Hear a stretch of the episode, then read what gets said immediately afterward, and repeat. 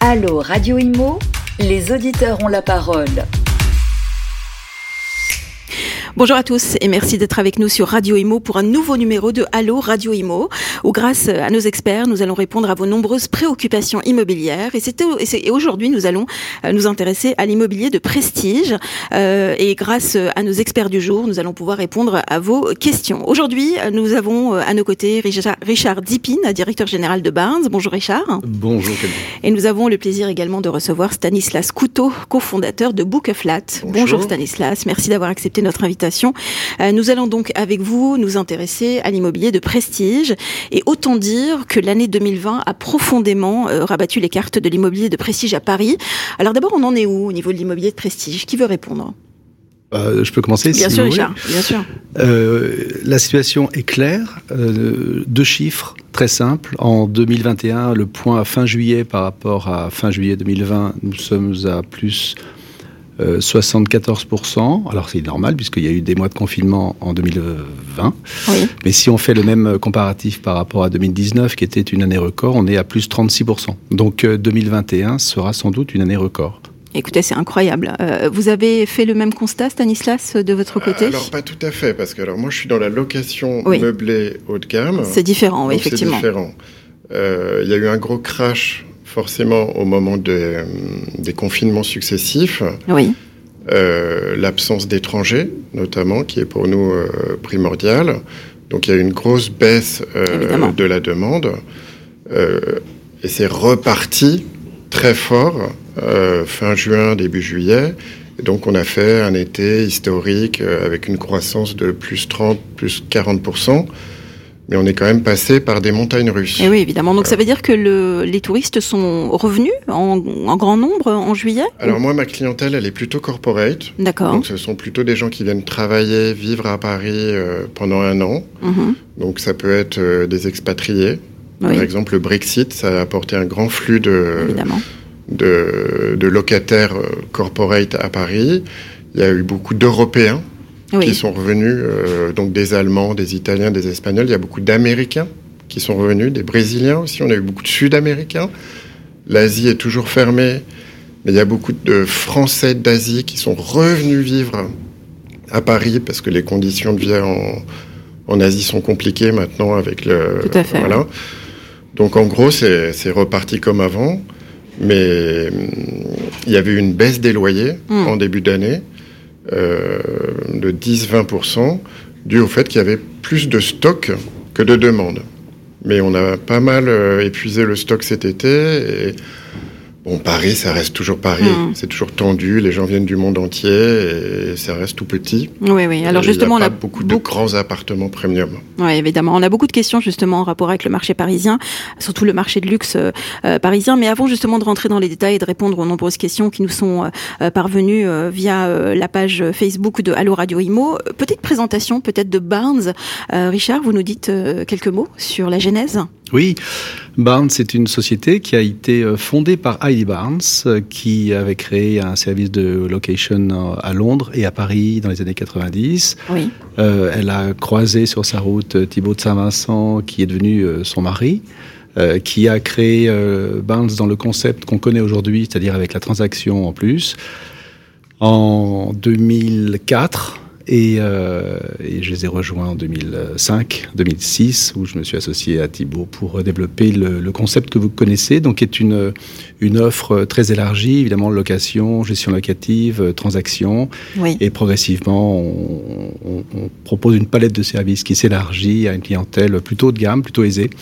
Euh, en France et, et à l'étranger, c'est un espèce de service global qu'on propose. On essaie d'accompagner nos clients dans leurs euh, différents besoins et sur les différents lieux géographiques qui les intéressent, dans, une, dans un système euh, très homogène et, et très intégré.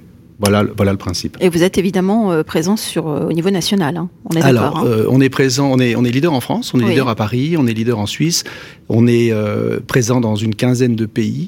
Et encore une fois, la spécificité, c'est qu que toutes nos agences travaillent ensemble pour pouvoir accompagner nos clients euh, d'un endroit à l'autre de façon euh, simple parce que travail collaboratif. Acheter aux États-Unis, acheter à Moscou, acheter à Paris ou acheter en Grèce, c'est pas toujours la même chose, c'est pas les mêmes processus.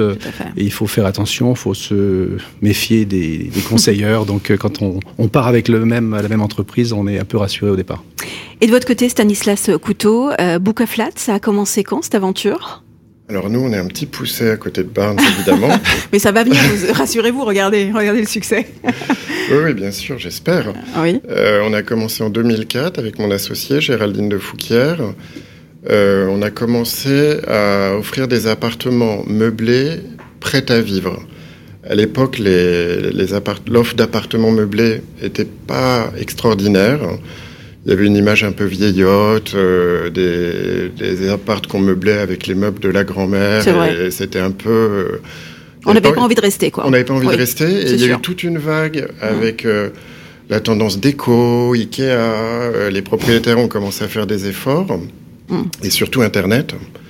Donc on a commencé à mettre des, belles photos, faire des photos grand angle, les retoucher, les, les, petites annonces en ligne se sont beaucoup développées. Nous, on a surfé sur cette vague et on a créé une agence qui ne propose que des appartements euh, en ligne. On n'a pas d'agence physique comme Barnes. Oui. Et aujourd'hui, on gère 3000 appartements donc meublés, prêts à vivre, pour une clientèle qui vient en moyenne passer 15 à 18 mois dans chaque appartement. Hmm. Quelles sont pardon, les, exigences euh, de votre clientèle à l'un et à l'autre? Est-ce que c'est les mêmes?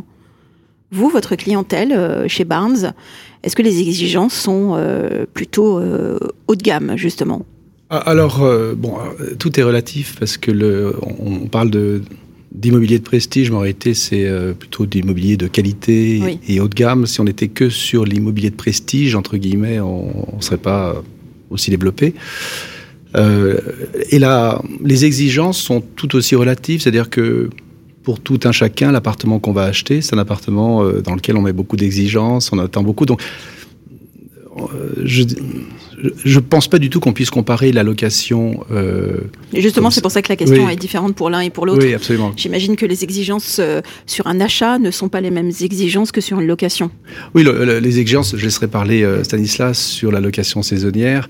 Pardon, sur la location euh, haut de gamme, euh, c'est une exigence immédiate, euh, je suppose, et, mm. on souhaite avoir un appartement clé en main de grande qualité. Nous, un appartement qui nécessite beaucoup de travaux, par exemple, ça peut être une demande. Donc, euh, l'important, c'est le service qu'on apporte, c'est le, sérieux avec lequel on accompagne nos clients, les, le, dossier euh, qui, est, euh, qui est bien réglé, le, mandat qui est bien signé, enfin toute cette base qui paraît évidente et qui ne l'est pas toujours dans un secteur où on peut trouver tout et n'importe quoi. Donc, alors après, quand on, demande quelle est l'exigence du client qui, qui, qui, est très aisé, qui veut un, bien très haut de gamme, là, pour le coup, les exigences, c'est euh, c'est la sécurité, c'est... Hmm. Il y a trois points, par exemple, qui sont importants euh, pour nos, ce qu'on appelle les ultra high net worth individuals, donc les, les, gens qui ont un très fort pouvoir d'achat. Euh, c'est d'abord la praticité. ceux qui achètent euh, un beau bien à l'étranger, par exemple, euh, ils le font euh, assez régulièrement, souvent pour installer leur famille, par exemple. Donc, il faut que qu'ils soient proches des écoles prestigieuses qu'ils ont visées. Il y a aussi une dimension financière, donc une espèce de, j'irai pas rentabilité, mais un achat bien fait pour pouvoir être vendu correctement et, et voilà, ne pas faire n'importe quoi. Et puis il y a le côté, il y a la dimension émotionnelle, malgré tout, euh, et qui, qui, qui, intervient. Donc c'est vraiment, on n'imagine pas, mais le, bien immobilier, c'est l'objet physique, ou l'objet en tous les cas, euh, le plus cher qu'on achète dans sa vie. Euh, il n'est pas toujours oui, C'est un projet de vie, effectivement. C'est un projet de vie, mais hmm. c'est aussi l'objet le plus cher. les bijoux, les montres, les belles voitures de sport, c'est très cher, mais hmm. un appartement, c'est encore plus cher.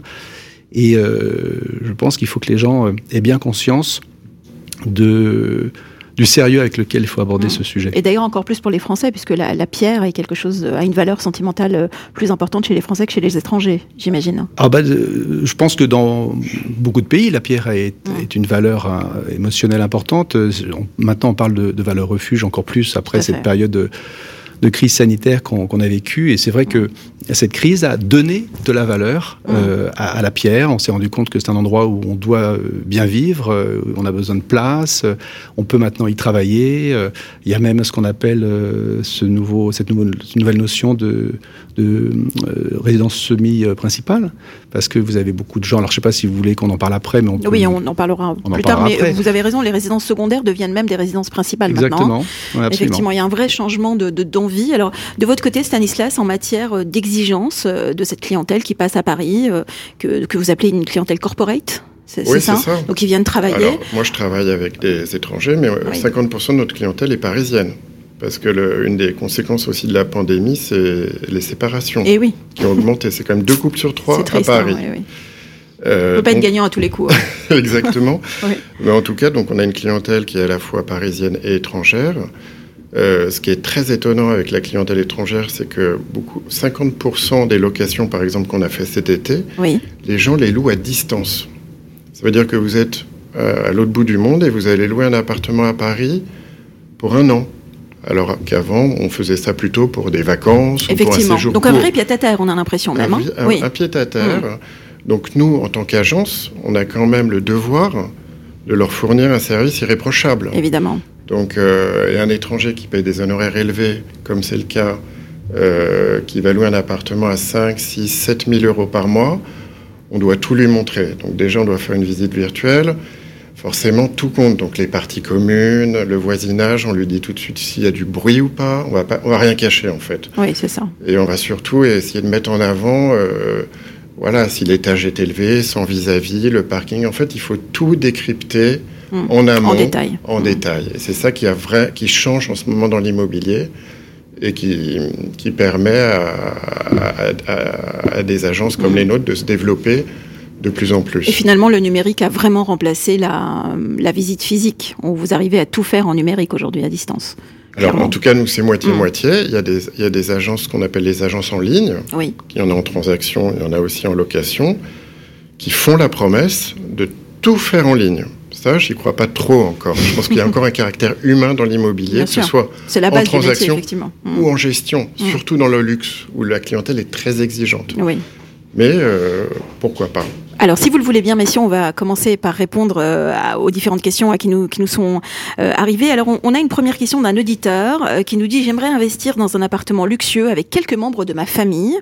quelle forme juridique je dois privilégier? Alors, c'est une question qui s'adresse évidemment à vous, Richard. Oui, alors c'est un achat. oui, il n'y a pas de forme juridique particulière ou, plus intéressante que d'autres. Ça, ça dépend. Ça dépend. Je, si c'est un Français qui veut acheter un appartement de luxe, il l'achète à titre euh, particulier. Il y a la possibilité de créer une SCI euh, aussi pour euh, y associer éventuellement quelques membres de sa famille, justement. Ça peut être sa femme, ses enfants. Et, et c'est vrai qu'il peut y avoir un, un tout petit intérêt fiscal dans la mesure où d'abord, je suppose qu'il va prendre un emprunt, puisque lorsque vous voulez estimer votre IFI, euh, et vous retirez la partie euh, dans l'emprunt qui reste à, à, régler. Et puis après, euh, puisque c'est une SCI, vous ne prenez pas la totalité du net pour pouvoir hmm. valoriser votre patrimoine dans le cas de l'IFI, donc ça réduit encore. Donc il y, y, a quelques petits principes comme ça dont il faut parler plus précisément avec son notaire, voire un conseil. Euh, mais c'est pas parce que c'est un appartement de luxe ou pas qu'il y a une spécificité dans la, la formule d'acquisition. Donc ça peut être la même formule juridique que pour un appartement classique, que pour un appartement euh, luxueux.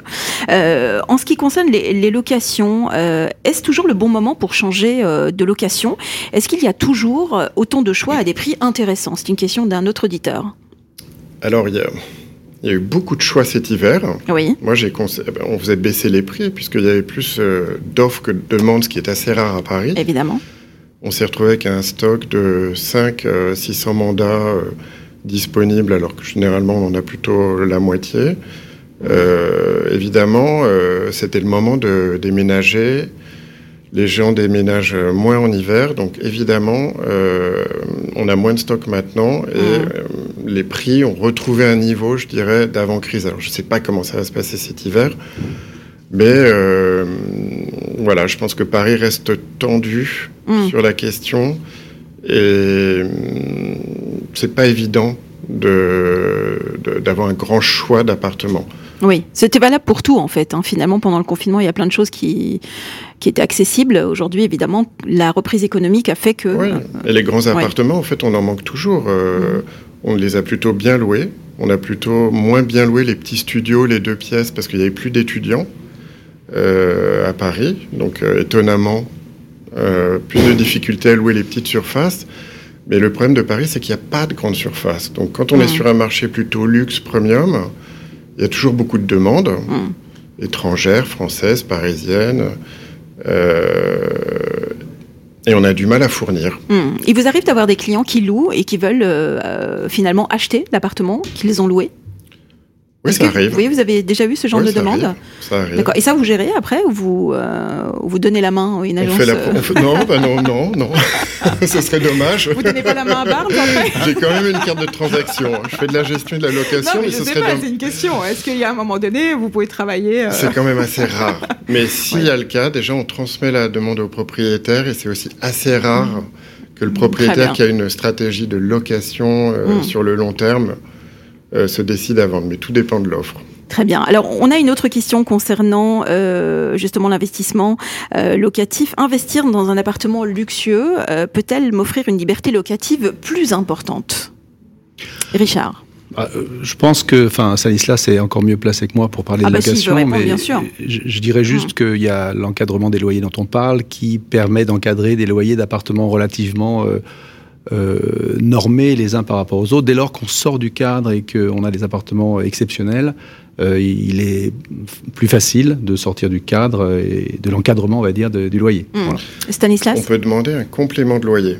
Avec l'encadrement des loyers, il y a un loyer de référence. Oui, qu'on n'a pas le droit de dépasser, j'imagine. Qu'on n'a pas le droit de dépasser, sauf si on justifie d'un complément de loyer. Donc ce complément de loyer, c'est une terrasse de plus de 20 mètres carrés, mmh une belle hauteur sous plafond, une vue sur monument, une vue dégagée sur jardin. Donc si on a une vue par exemple sur la tour Eiffel euh, et une belle hauteur sous plafond, on peut dire bah, au lieu de le louer euh, 3 000, je le loue 6 hmm. 000 légalement, sans que ce loyer puisse être euh, contesté par le locataire. Et du coup c'est un gros avantage pour les propriétaires qui retrouvent une liberté de loyer, vu que les prix d'achat à Paris sont quand même très élevé. Hmm. Il n'y a pas de rentabilité sur le capital si on ne peut pas euh, avoir le loyer qu'on veut. Donc dans ces cas-là, c'est possible. Mais Paris, euh, de toute façon, ça reste cher à l'achat. Donc on, va, on va surtout chercher une sortie, euh, une hmm. plus-value à la sortie. Hmm. Est-ce que ce ne serait pas finalement plus, intéressant Plus patrimonial. voilà, Est-ce que ce ne serait pas finalement plus intéressant de louer maintenant à Paris que d'acheter? Moi, je suis locataire, personnellement. vous, évidemment, vous allez répondre oui. Mais vous, Richard? Moi, je lis la presse et en ce moment, c'est ce qu'ils racontent. Donc, ah oui, euh, c'est ça. Alors, euh, est-ce que vous, vous allez démentir ce que dit la presse ou est-ce que... Non, je ne sais pas s'il faut vraiment réfléchir uniquement en, rentabilité. Si vous voulez que je vous fasse un petit point rapide sur les, prix à Paris. Justement, j'avais une question d'un auditeur sur Paris. Oui. Je sentais qu'on y arrivait. Oui, oui, oui. je vous rappelle, donc fin 2019, on avait un niveau de prix très, très élevé. Pourquoi? Parce que le prix, c'est juste la confrontation, comme le disait Stanislas, de l'offre et la demande. On avait une offre qui était très faible et une demande qui était très forte, avant la crise. Euh, donc les prix étaient très élevés. On, vendait tout très vite et très cher. La crise est arrivée, donc il y a eu euh, d'abord euh, tout le monde était effrayé, et puis il y a une stabilisation de l'activité, hmm. et puis beaucoup de de vendeurs potentiels se sont dit bon je vais me mettre à vendre maintenant parce qu'avec cette crise que, dont on ne voit pas le bout il est possible qu'il y ait une crise économique, entre guillemets, donc euh, les prix risquent de baisser, donc je vais vendre maintenant, plutôt que dans un an où les prix seront plus bas. Donc vous avez une offre très importante qui est arrivée. Et puis en parallèle de ça, vous avez euh, une demande qui, qui, a cru très fortement. Pourquoi? D'abord parce que pendant l'année 2020, et pendant les confinements et pendant tout ce qui s'est passé, il n'y avait plus de projets possibles. On ne pouvait plus aller au resto, on ne pouvait plus euh, voyager, on ne pouvait plus rien faire. Il n'y avait qu'un projet qui restait possible, c'était l'immobilier. C'est vrai. On pouvait s'y consacrer, on pouvait passer des heures devant son écran, devant les, sur les portails, etc. On pouvait rêver et on, pouvait euh, se dire tiens, on va changer. Et en plus de cela, euh, vous avez eu un besoin qui est arrivé, un hmm. besoin de d'abord d'espace extérieur, un besoin de volume supplémentaire pour travailler, des vrais besoins qui sont arrivés. Donc le seul projet qui en plus correspond à un vrai besoin euh, réel fait que euh, la demande est devenue très forte. Donc une offre qui a gonflé, une demande qui a gonflé, il y a une espèce de rééquilibrage entre les deux. Et euh, donc il y a une, évidemment une stabilisation des prix de façon générale. Après, euh, quand on parle des prix euh, qui se stabilisent à Paris, voire même qui, qui baissent euh, tout petit peu en ce moment, d'après ce que je vois aussi, ben, il faut nuancer. Il y a des segments très différents qui font que ce que j'appelle l'écart type des prix accru, c'est-à-dire que vous avez les beaux biens avec terrasse au dernier étage ou avec jardin qui séduisent beaucoup. Et de plus en plus d'ailleurs, depuis d'ailleurs les confinements ah successifs, euh, ah les espaces extérieurs et les balcons sont des ah demandes. Ah oui, oui. Ah bah, la famille qui est restée coincée pendant deux mois avec ses enfants, euh, aujourd'hui elle rêve que d'un truc de pouvoir euh, sortir. Un jardin. Exactement. Mmh. Donc ça, les prix de ces biens-là ont mmh. progressé. Et, oui. et, en revanche, puisque l'offre est beaucoup plus large et que le client peut choisir, peut prendre son temps, peut aller voir tel, enfin beaucoup plus d'appartements qu'avant, eh bien ceux qui ont des pas mal de défauts, donc mmh certains rez-de-chaussée qui sont très sombres, euh, où il y a des travaux dans les petites rues, mm. etc. Ben, c'est bien là, les prix vont baisser ou mm. sont déjà en train de baisser. Soit les propriétaires ont compris que ça allait baisser, donc ils vendent en baissant, soit ils n'ont pas encore compris, mais ils vont comprendre dans quelques mois, ils baisseront. Donc en fait, l'écart type a accru, la moyenne est relativement stable, mm. et vous avez des prix qui ont grossi et d'autres qui ont, qui ont faibli. En matière de justement de location, Stanislas, est-ce que les choses aussi ont évolué de ce côté-là? C'est-à-dire, est-ce qu'on vous demande par exemple des locations avec plus d'espace, plus de jardins plus bah, le, vrai luxe à Paris, euh, c'est ce que Richard a dit, c'est habiter au dernier eh étage.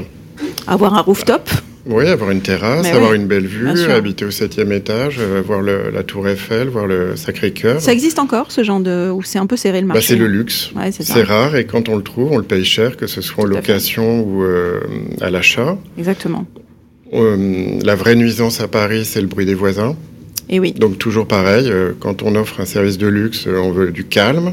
Hum. Donc en hauteur. Euh, en hauteur, toujours pareil. Hum. Et puis pas de vis-à-vis. et puis hum. des bonnes prestations, un parking au sous-sol si possible. Et une terrasse. oui, tout ça se paye. Donc forcément, on en trouve très peu. Et quand ils, en plus ils sont rénovés, parce que nous on propose que des appartements rénovés. Oui. ça vaut beaucoup plus cher. Est-ce que de votre côté, au niveau de la location de prestige, est-ce que les petites surfaces ont la cote? Chez vos clients Oui, bien sûr. Oui. Bah, on peut, en fait, il a pas, on, ne vit pas que sur les grands appartements. Paris, c'est 70% de petites surfaces. Donc, mm. comme Richard disait, le haut de gamme, euh, c'est pas que des grands appartements, des hôtels particuliers avec des piscines en sous-sol, c'est aussi. Ça, c'est que les footballeurs hein, qui arrivent à se, payer ce genre de trucs. On est d'accord. Hein. Les joueurs du PSG. les joueurs on, du PSG. On travaille pour eux. On travaille pour eux, mais malheureusement, oui, oui, on travaille pour eux. Mais Est-ce qu'ils ont de grandes exigences euh, ces joueurs Oui, oui, C'est vrai. Oui, tout à fait. Mais ah euh, je peux pas trop en parler. Non, mais je veux dire, ils vous demandent quoi en gros? Ils vous demandent des piscines, ils vous bah demandent, des, choses qu'on trouve rarement, des piscines, des salles de sport, des terrasses. La belle vie, quoi. Voilà, C'est très bien. Bon, alors il y a Mais en tout cas, il y, a, des petites surfaces, il y a des gens qui louent des petites surfaces, qui veulent un hum. beau pied-à-terre, pas forcément 300 euh, mètres carrés, mais un beau pied-à-terre de 50 mètres carrés ou 60 mètres carrés totalement rénové. Et ça, c'est très demandé. Bien sûr, il y a des choses très belles aussi, même en petite surface. Alors, on a une autre question justement sur les quartiers les plus intéressants où, on peut investir. On a un auditeur qui nous demande j'aimerais investir dans un appartement luxueux sur Paris. Quels sont les quartiers parisiens où il est encore intéressant d'investir? Mmh. Alors, on pense souvent, Richard, pardonnez-moi de cette question, mais on pense souvent que investir dans le luxe, c'est forcément des quartiers comme le 16e, Neuilly-sur-Seine, euh, euh, 17e, etc., etc. Est-ce que on voit, par contre, euh, quand on se balade dans Paris, des choses incroyables dans des quartiers populaires. Mhm. Euh, avec euh, des mezzanines, euh, des choses incroyables, des lofts qui se font aussi beaucoup dans des, dans des quartiers un peu populaires. Est-ce que ça, c'est des choses qu'on vous demande de plus en plus? Est-ce que les gens ont changé leur, leur façon de voir les choses? Alors, en fait, ça dépend de, de, votre âge. Ah oui, alors ça c'est intéressant. Par exemple, votre jeune clientèle. Une hmm. jeune clientèle, est-ce qu'elle a envie d'être dans un quartier moins, euh, moins bourgeois? Donc en fait, si je voulais caricaturer, vous avez euh, euh, les familles aisés, on va dire. Euh, vous, vous dites, bon, en caricature, euh, ils démarrent euh, chez leurs parents à Neuilly ou dans le 16e. Et puis quand ils commencent à avoir 30 ans, ils veulent s'émanciper un petit peu, donc ils vont partir dans le 9e ou dans le 18e. Ils ont... Ah ouais, ça craint. ah ouais, ça craint le quartier, franchement. Là, ils prennent des risques. Hein.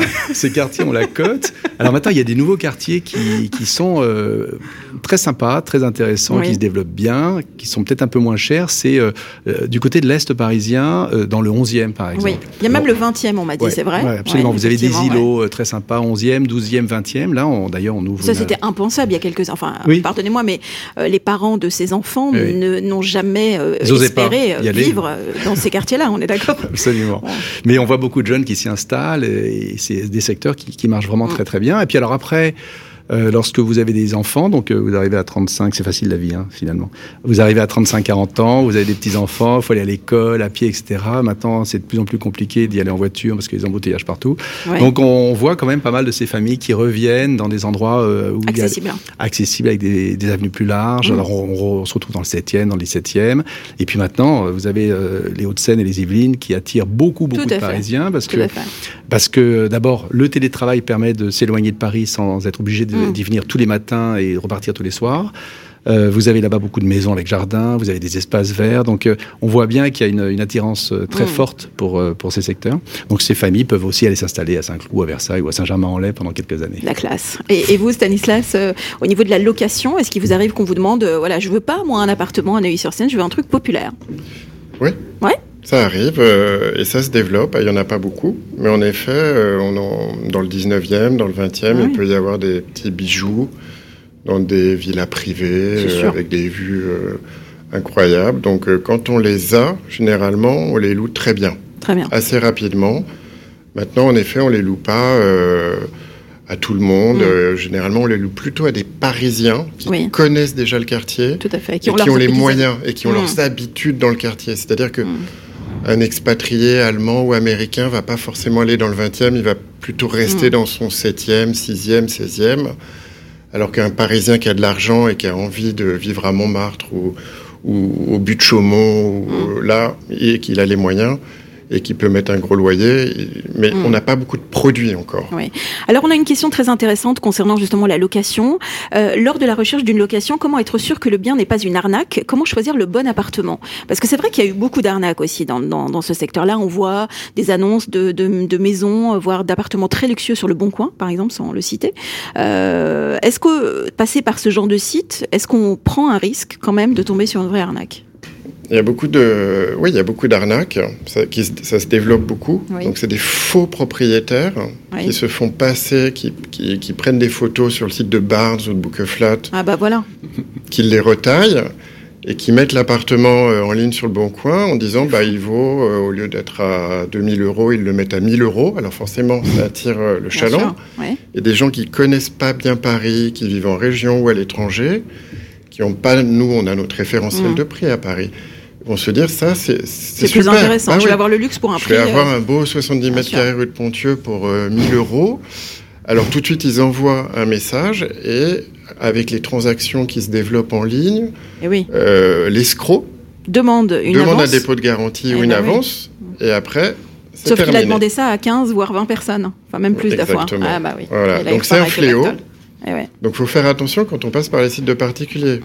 Si vous passez par une agence euh, comme Bookeflat ou comme Bard, déjà vous avez euh, vous, vous limitez. Nous, on, sélectionne quand même nos propriétaires. Oui, bien sûr. Donc, normalement, vous n'aurez pas ce type de problème. Mm. Mais il faut quand même faire très attention parce que c'est des gangs, en fait. Donc, ça se développe. Euh, euh, de façon un peu exponentielle. Très bien. Alors l'émission passe assez vite parce qu'on a plein de choses à dire là-dessus. Alors on a quand même une question qui regroupe autant euh, votre activité euh, et, et, votre activité également.